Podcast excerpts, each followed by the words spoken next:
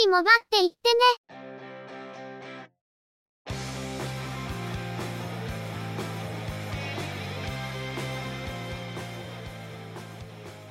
この番組は、モバイル通信に関する技術や業界の動向についてのニュース、IT ガジェットについての情報などの話題を中心にご紹介していま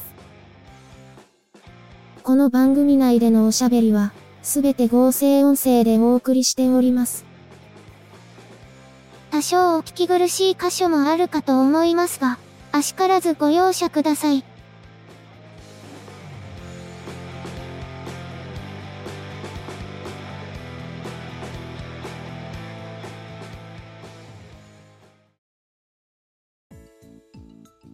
今週もゆくもばのスタートです。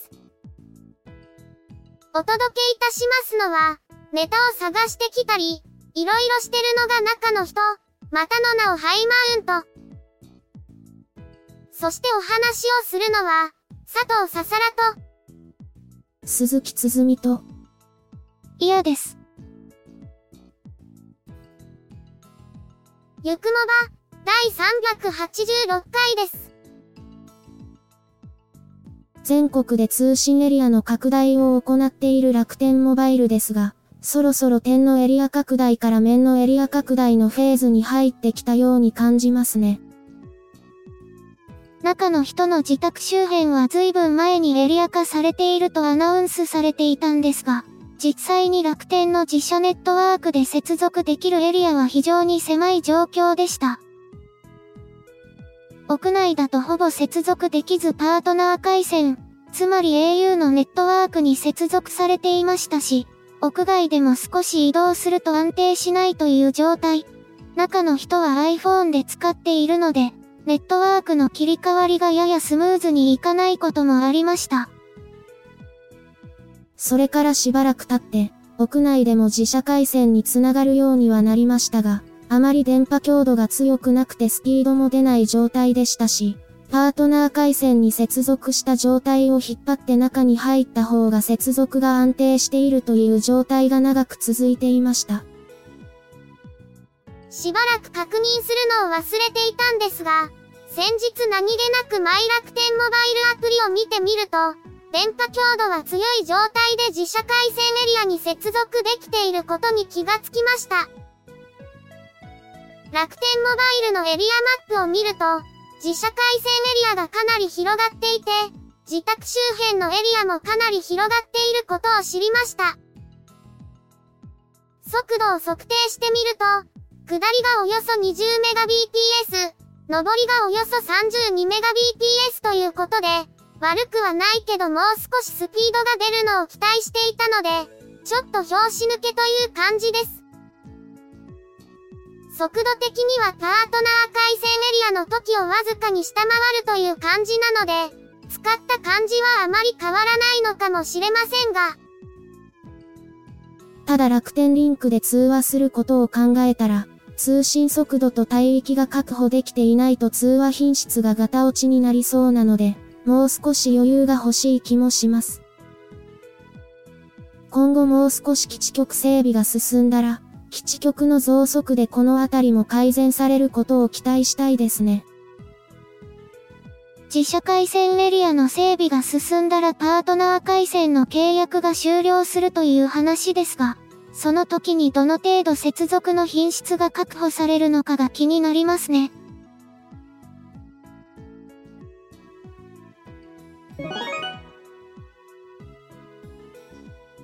それでは、今回のニュースです。ビジネスチャットのチャットワークを提供しているチャットワーク株式会社は、4月25日から MVNO 事業に参入。法人及び個人事業主向けの MVNO サービス、チャットワークモバイルの提供を開始しました。チャットワーク社は、日本企業の99.7%を占める中小企業の生産性向上が強く求められる時代において、国はデジタルトランスフォーメーションを推進していますが、そのために必須とも言えるモバイル端末の導入が現場ではなかなか進んでいないという現状があるとしています。一方で、昨今はテレワークやリモートワークを含めた新しい働き方への柔軟な対応が求められるようになり、通信インフラ構築のニーズは一気に高まってきているとした上で、こうした環境にあっても、中小企業がモバイル端末の導入、あるいは通信インフラの構築に踏み出せないのはコスト面の理由が大きいと指摘。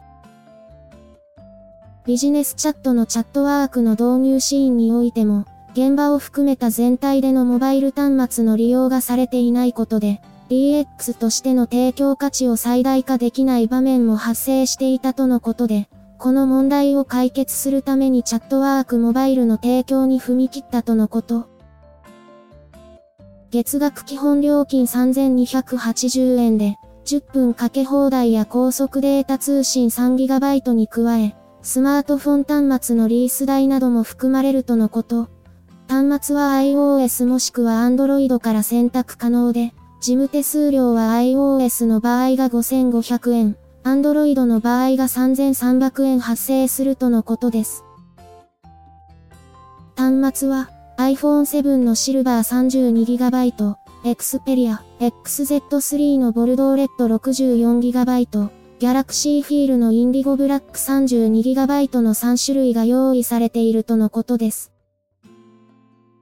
最低利用期間や解約違約金はなく、いつでも解約が可能であるほか、24時間365日、うち友人電話対応は9時から21時のサポート体制も用意されているとのことです。ビジネスチャットサービスと通信サービスを組み合わせて提供するというのはいいアイデアだと思いますが、さらに今回のサービスでは端末のリース代やサポートもワンパッケージにしたことで、すぐに利用できるようになっているのが特徴ですね。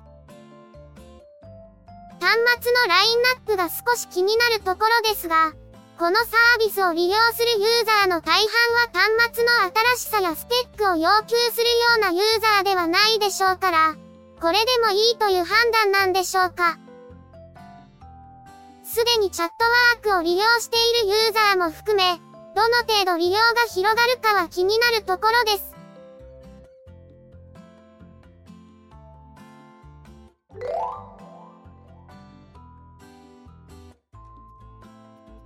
NLN テクノロジーは、ヌビアのゲーミングスマートフォン、レッドマジック7について、5月9日に価格改定を実施することを明らかにしました。為替レートの急激な変動による輸入価格上昇を受け、本体やアクセサリーを値上げするとのこと。価格改定の内容は、レッドマジック7のメモリー 12GB、ストレージ 128GB モデルが9万1000円から9万9000円へ値上げ、メモリー 18GB、256GB モデルは11万6000円から12万8000円に値上げ、このほか、画面保護フィルムや専用ケース、スマホクーラーも数百円値上げになるとのことです。レッドマジック7は、6.8インチの有機 EL ディスプレイを搭載。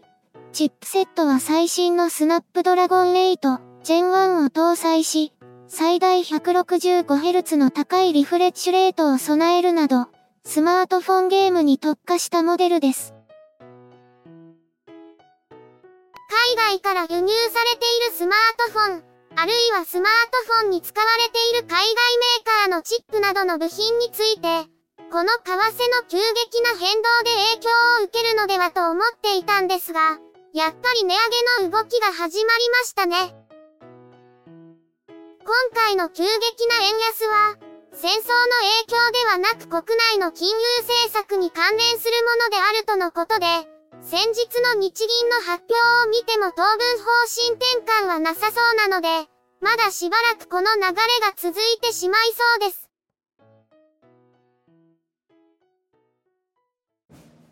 AFV、感染、航空機、自動車などのスケールモデルが好きだけど、制作テクニックなどの情報交換に困っている方はいませんか？そんな方はぜひご連絡ください。SMBF はそんな皆様とのコミュニケーションを目指している模型サークルです。スケールモデルビルダーズ福岡は福岡市を中心に活動中。サークルメンバー募集中。イベントはメンバー以外の方もどうぞ。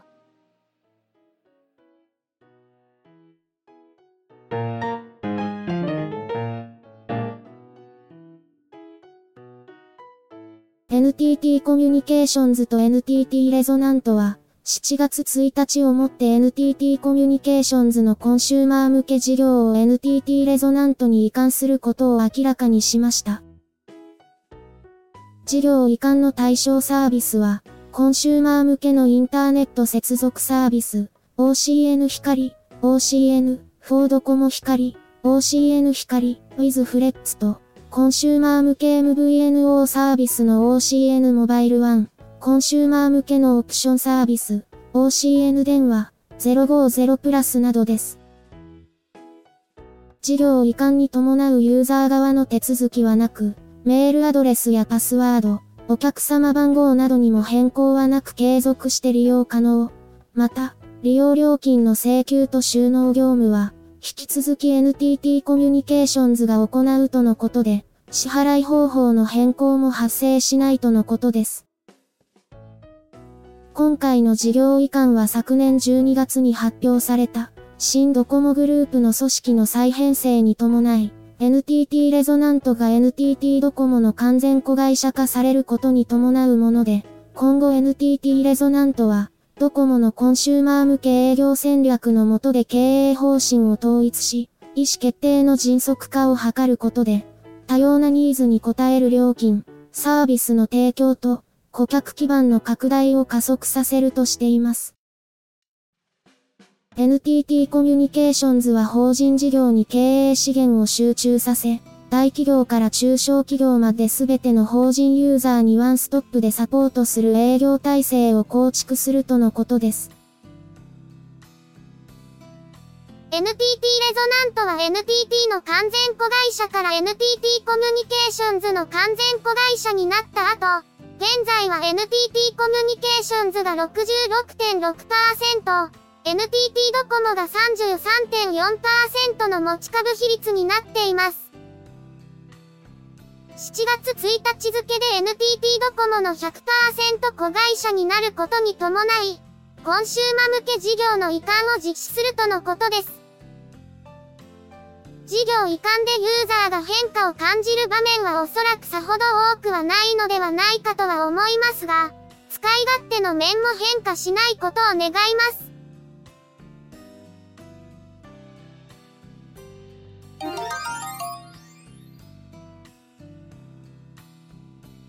UQ コミュニケーションズは9月1日以降に東名阪の主要都市の一部で、YMAX2 プラス用の周波数帯である 2.5GHz 帯で、5G サービスを提供することを明らかにしました。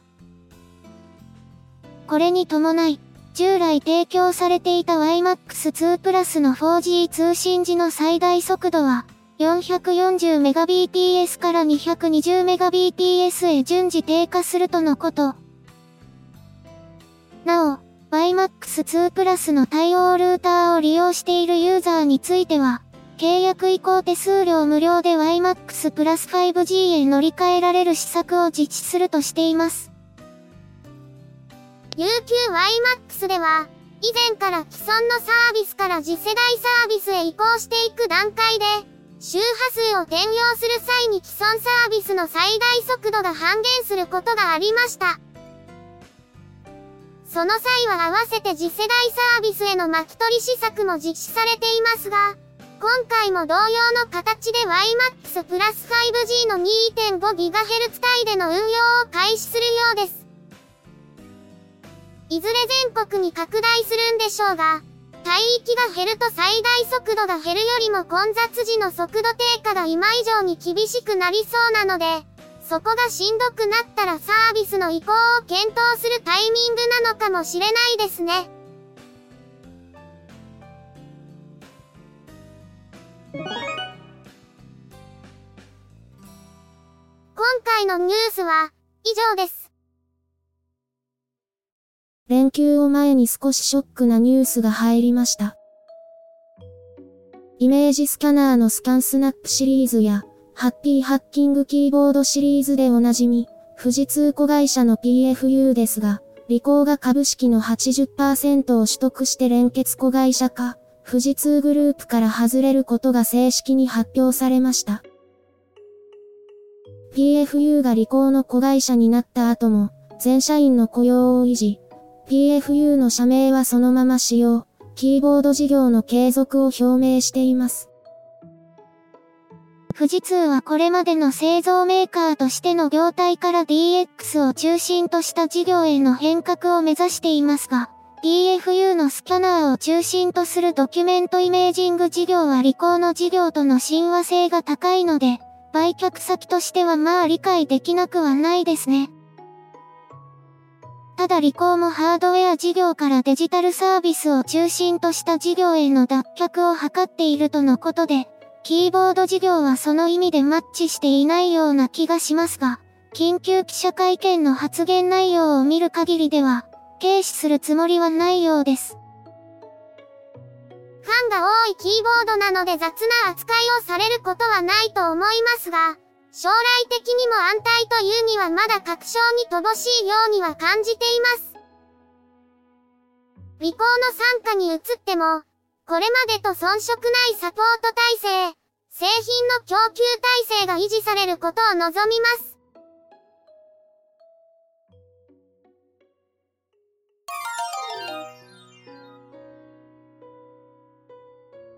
今週のゆくもばは、そろそろお別れです。ゆくもばへのご意見やご感想、その他何かコメントしたいことがありましたら、ぜひ遠慮なくお寄せください。Apple Podcast へのレビュー投稿、ブログへのコメント、メールフォームからの投稿、Twitter でハッシュタグ、シャープ y, u, k, u, m, o, b, a をつけたツイートなど、送りやすい方法でお気軽にいただければと思っています。ハッシュタグはアルファベット小文字。日本語ハッシュタグは使用していませんのでご注意ください。他にも Facebook ページや Discord サーバを運用しており、こちらでのコメントも歓迎します。詳細は Twitter アカウントをご参照いただければ幸いです。いただきましたコメントは、おおよそ月末をめどにしてご紹介させていただいています。また、ゆくもばで過去に配信していたものの再配信、ゆくもばアーカイブスを不定期で連続配信しています。お時間がありましたら、過去の振り返りとしてお聞きいただければ幸いです。では、今回はこれで失礼いたします。また次回、皆様のお耳にかかれますように。ゆっくりもばっていってね。ゆくもばは、チェビオ。クリエイティブスタジオを使って作成しています。番組作成にかかる一切を取り行うのは、中の一言ハイマウント。お話をしましたのは、佐藤ささら。鈴木つづみ。いや、でした。